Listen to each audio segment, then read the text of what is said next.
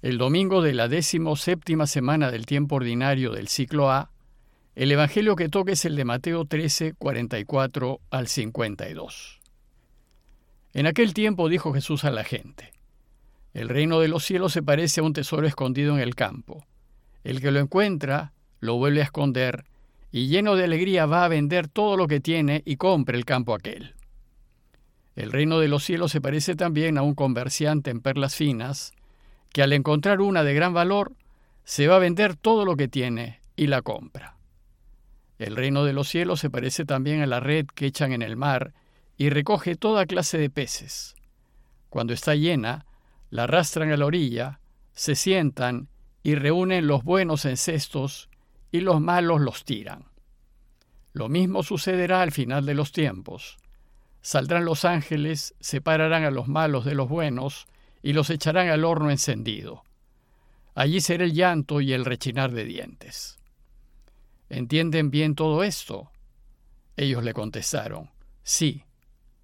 Él les dijo, ya ven, un escriba que entiende del reino de los cielos es como un padre de familia que va sacando del arca lo nuevo y lo antiguo. Es de notar que en estos días el ciclo de lecturas dominicales y el ciclo de lecturas diarias se cruzan, y en consecuencia, en días de semana estamos y estaremos meditando en los mismos textos que la Iglesia nos propone para estos domingos. Bueno, pues hoy continúa enseñándonos Jesús, por medio de parábolas, acerca de los misterios del reinado de Dios.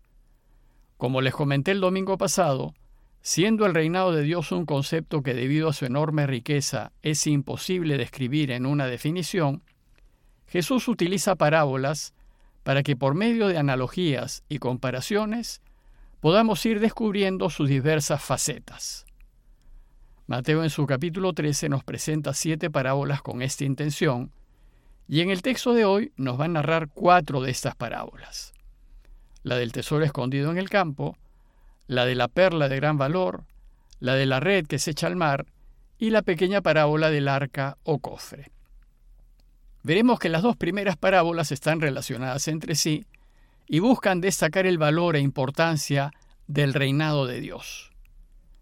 La tercera parábola, en cambio, está muy relacionada con la parábola del trigo y la cizaña que comentamos el domingo pasado, y subraya la convivencia, que de hecho se da, entre el mal y el bien, y que durará hasta el final de los tiempos. Y la última parábola, la del cofre, es una especie de parábola conclusiva que nos enseña cómo debemos leer la escritura, sacando lo bueno de lo viejo y de lo nuevo. Recordemos que todas las parábolas acerca del reinado de Dios hay que tomarlas en su conjunto, pues todas ellas componen un único mosaico, y si consideramos todas, nos podremos hacer una mejor idea de lo que significa que Dios reina entre nosotros. Veamos primero las dos primeras la del tesoro escondido en el campo y la de la perla fina. Estas dos parábolas van de la mano y nos enseñan la reacción de aquel que descubre o se da cuenta del infinito valor e importancia que tiene el hecho de que Dios reine. La primera nos dice que el reino de los cielos se parece a un tesoro escondido en el campo. El que lo encuentra lo vuelve a esconder y lleno de alegría va a vender todo lo que tiene y compre el campo aquel. Esta parábola nos dice primero que el reinado de Dios es como un tesoro de inmenso valor. Y como todo tesoro puede ser descubierto. Y no es que se busque deliberadamente, sino por lo general uno se topa con él. El descubridor, que puede ser cualquiera, no necesita ser experto en nada. Bueno, pues si alguien lo llega a descubrir, si alguien se da cuenta o lo ve, lo primero que sucederá es que se llenará de una enorme alegría. ¿Y qué hace después? Como no lo quiere perder, va a vender todo lo que tiene y compra el campo aquel. Es decir, se va a jugar todo lo que tiene, lo va a invertir todo, lo apostará todo, pues es tan valioso lo que ha descubierto que lo quiere tener a toda costa, ya que solo eso vale muchísimo más que todas sus posesiones juntas y en adelante para esta persona solo valdrá que Dios reine.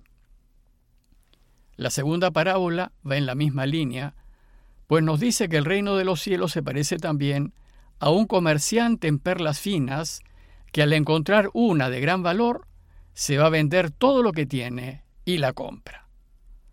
Esta vez el personaje de la parábola es un comerciante de perlas finas, es decir, alguien que esté en búsqueda de estas perlas y sabe distinguir entre diversas perlas cuáles son las de mayor valor. Es como alguien que está buscando conscientemente a Dios y su reinado. Se trata pues de un buscador de Dios, de uno que vive ansioso por conocer cada vez más de Dios y sus caminos, y luego de tanto buscar es capaz de distinguir de entre todos los reinos aquella perla finísima que es el reinado de Dios. Las otras perlas, cuyo brillo nos fascina, pueden ser atractivas, pero no son la perla.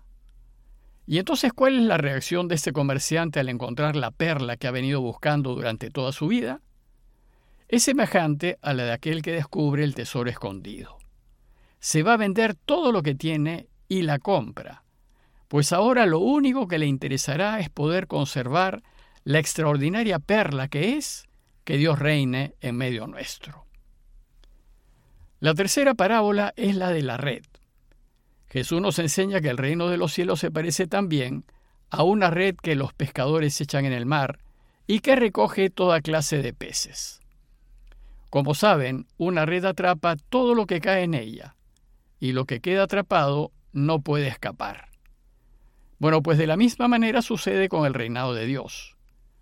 Cuando Dios empiece a reinar, todos, buenos y malos, quedarán atraídos por la fuerza y el poder de su reinado, y los malos no van a poder escapar. Pues bien aquí, Jesús nos enseña que el Padre ya ha tirado la red para la pesca, pues Él, por medio de Jesús, ya ha empezado a reinar. Y así como sucede con la red, no nos debería sorprender que en la misma red se encuentren tanto quienes buscan el bien como quienes buscan el mal. Todo se resolverá al final de los tiempos, que es el final de la pesca. En ese momento Dios y sus ángeles harán como hacen los pescadores. Arrastrarán la red a la orilla, se sentarán y separarán los buenos peces de los malos. Ese será el momento del juicio definitivo, en donde quienes han querido que reine vivirán para siempre con Dios, y quienes no han querido que reine vivirán para siempre sin Dios. Finalmente, esta serie de siete parábolas concluye con una pregunta y con una pequeña parábola conclusiva. La pregunta es, ¿entienden bien todo esto? Jesús desea saber si los suyos han entendido las comparaciones que ha hecho. Ellos respondieron que sí, pero en realidad no es seguro que en ese momento hayan entendido mucho. Lo que es seguro es que entenderán cuando Jesús resucite. Y Jesús termina sus enseñanzas con una brevísima parábola que usualmente pasa desapercibida. Ya ven, dice Jesús, un escriba que entiende del reino de los cielos es como un padre de familia que va sacando del arca lo nuevo y lo antiguo. Jesús habla de un escriba que entiende del reino de los cielos. Y como ya sabemos, los escribas eran los intérpretes de la ley, los que la conocían muy bien. Pero si bien los escribas sabían acerca de la ley, no necesariamente la entendían. Cuando en la parábola Jesús habla de un escriba que entiende del reino de los cielos, habla de uno que ha descubierto lo que significa que Dios reine. Y el escriba que ha descubierto lo que significa que Dios reine es como un padre de familia que va sacando del arca lo nuevo y lo antiguo es alguien que saca las perlas del Antiguo Testamento y las del Nuevo Testamento. En el Antiguo Testamento hay muchas enseñanzas acerca del reinado de Dios. Lo importante es que el Maestro saque del arca de las Escrituras todo aquello que sirva y que nos lleve de vuelta a Dios. A manera de conclusión, revisemos estas cuatro parábolas y veamos si hemos aprendido algo nuevo del reinado de Dios o como dice Jesús, veamos si hemos entendido bien todo esto. Primero, considerar que interesarnos en que Dios reine parte de descubrir su valor.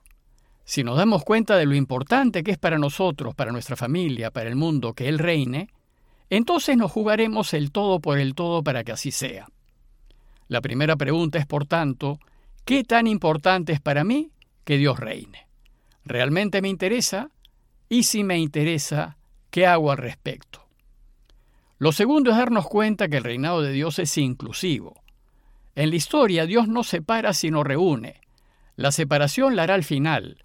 Su deseo es que todos participen de su reinado para que los malos se conviertan. Por tanto, ¿me interesa que el reinado de Dios llegue a todos? ¿Me interesa también que llegue a mis enemigos y alcance a quienes no quiero?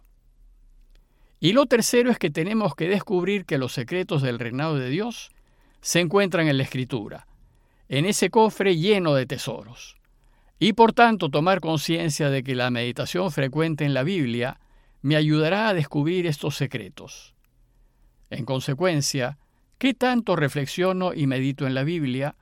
¿Soy capaz de tomar texto por texto, como estamos haciendo en estas reflexiones diarias, y meditar en ellos un buen rato cada día, a fin de entender y asumir la importancia de que Dios reine y de que me comprometa a ayudarlo? Pidámosle a Dios que todos los días nos ayude a descubrir algo nuevo de su reinado y que todos los días colaboremos con nuestras decisiones y acciones para que éste se haga realidad. Parroquia de Fátima, Miraflores, Lima.